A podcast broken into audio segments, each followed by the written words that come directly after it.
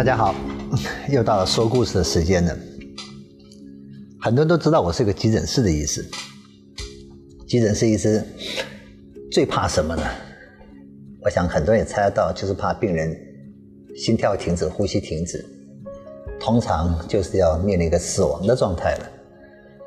那死亡状态，我们在急诊室又分成两种状态，一种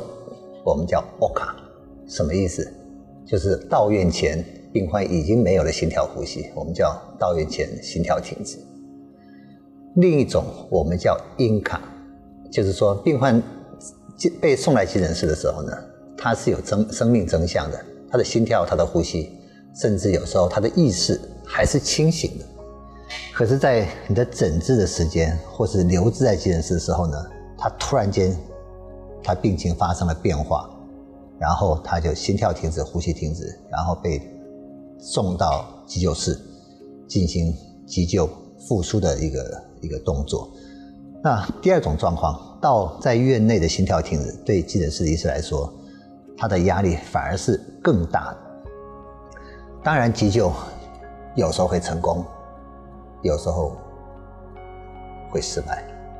病人就面临着死亡的状态。那在以前，我们都认为说，病患死亡常常是急诊是医师最大的一个梦魇，因为接下来可能会医疗争议，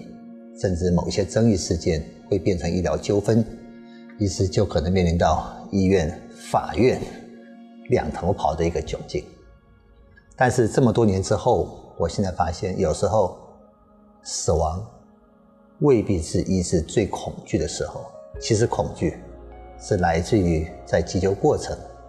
你医师和家属的认知上是不是存在着过大的差异？所以我们这边我们先讲几个故事，跟大家一起来醒思。曾经有一位妇人，她被先生带来的时候呢，其实送来急诊室的时候，她的先生认为。她太太可能只是一个重感冒，因为她好几天吃不下饭，然后身呃意识状态慢慢慢慢由清醒变为睡眠的时间越来越长，甚至到送来急诊室的时候呢，他已经没有办法主动和您交谈。当医生护士问他某一些问题的时候，他仅能用点头摇头略微表达他的意思。啊，送进来的时候意识非常苍白，面色非常苍白。我们护理人员在减伤护理站去帮他量个血压，大概我们的高血压、我们的收缩压也大概只有不到八十，所以他是一个明显严重的休克状态。当医师第第一时间把他送到急救室抢救的时候，我们第一段出了一些监测。我们知道急诊室被送到急救室的时候，护理人员会尽快帮病人装上一些监测的一些仪器。一是在护理人员在放置这些仪器的时候呢，通常就会趁这个空档去问一下家属，病人有什么重要的病史，或者是他这几天的病情的状况表现演变是怎么样的。这位先生他其实完全不知道，他就跟我说他太太就是一个重感冒，他就是几天吃不下饭，以前也并没有严重的一些过往病史。当医师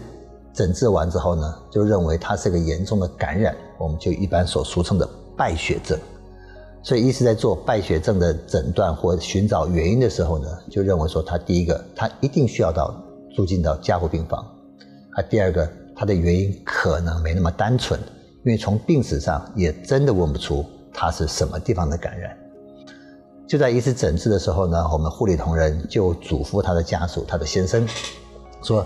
你尽快趁这个时间去买一些东西，因为这些东西在加护病房他都是可能会需要到的，比方说。”他的尿布、尿片，因为加护病房严重休克，在急性期他是不可能正常走动、下床如厕的。他的先生听完之后，也就遵循了护理人员的一些交代，去买一些卫生纸、尿布、尿片。可是就在他前脚离开去买东西的时候呢，病人的心跳突然间从一个接近正常的心跳，变成一个严重心跳不足。大概每分钟只剩下二十几下，那这种情况，医师的经验直接告诉他，他下一秒钟大概就要停止了，怎么办？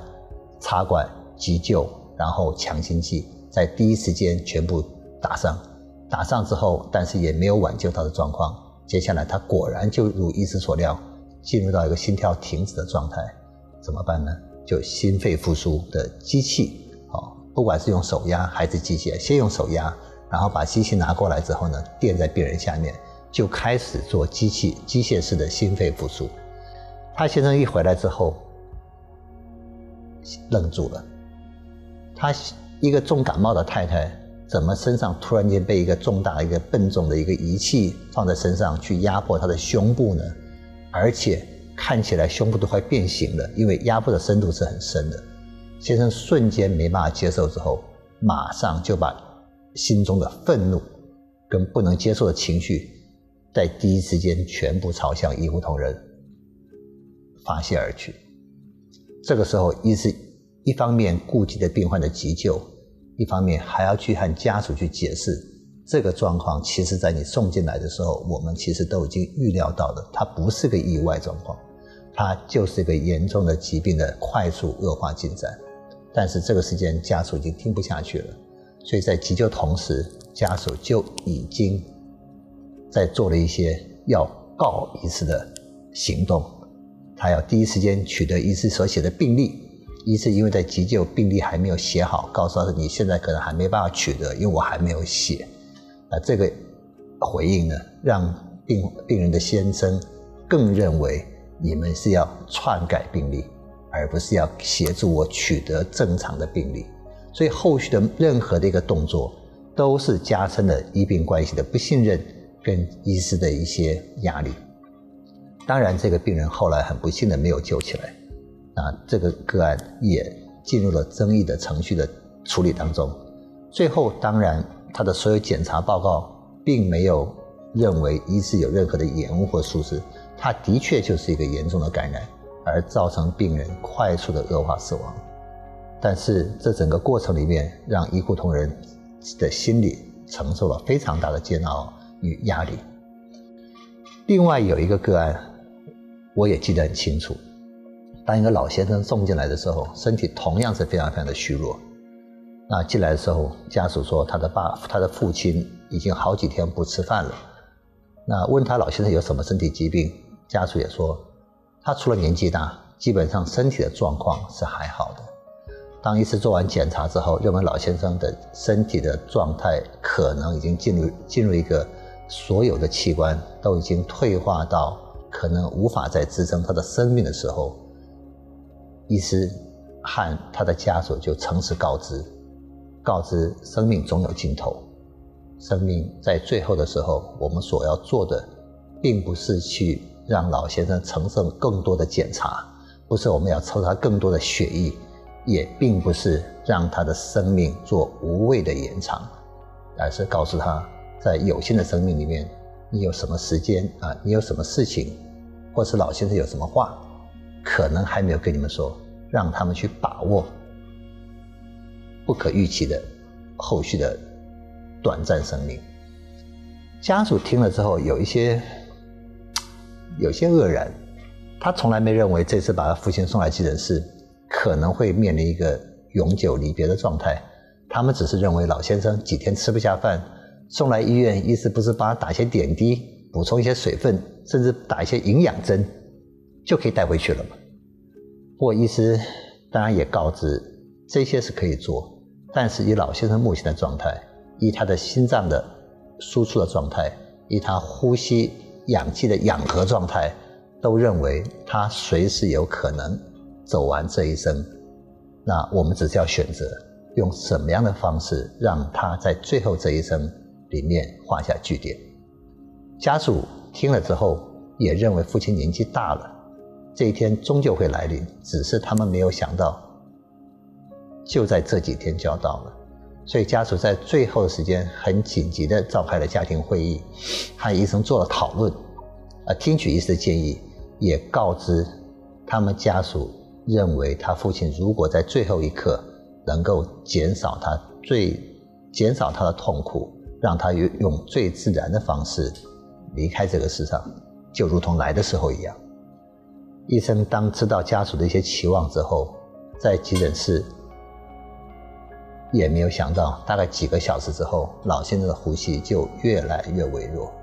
然后心跳也慢慢慢慢慢下慢下来了。还好，关心老先生的家属在医生去召开家庭会议之后，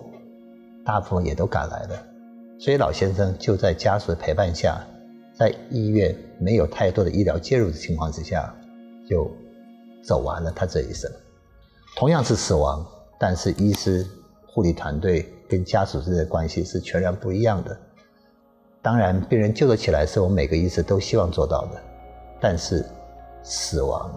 也未必是大家都不能接受的。过程关系的建立，可能还是决定这个世界走向什么什么样的状况。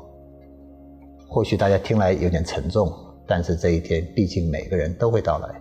怎么样去安排自己的人生？怎么样在每一次就医过程里面，和一直做最好的沟通，彼此都有责任。我们下回见。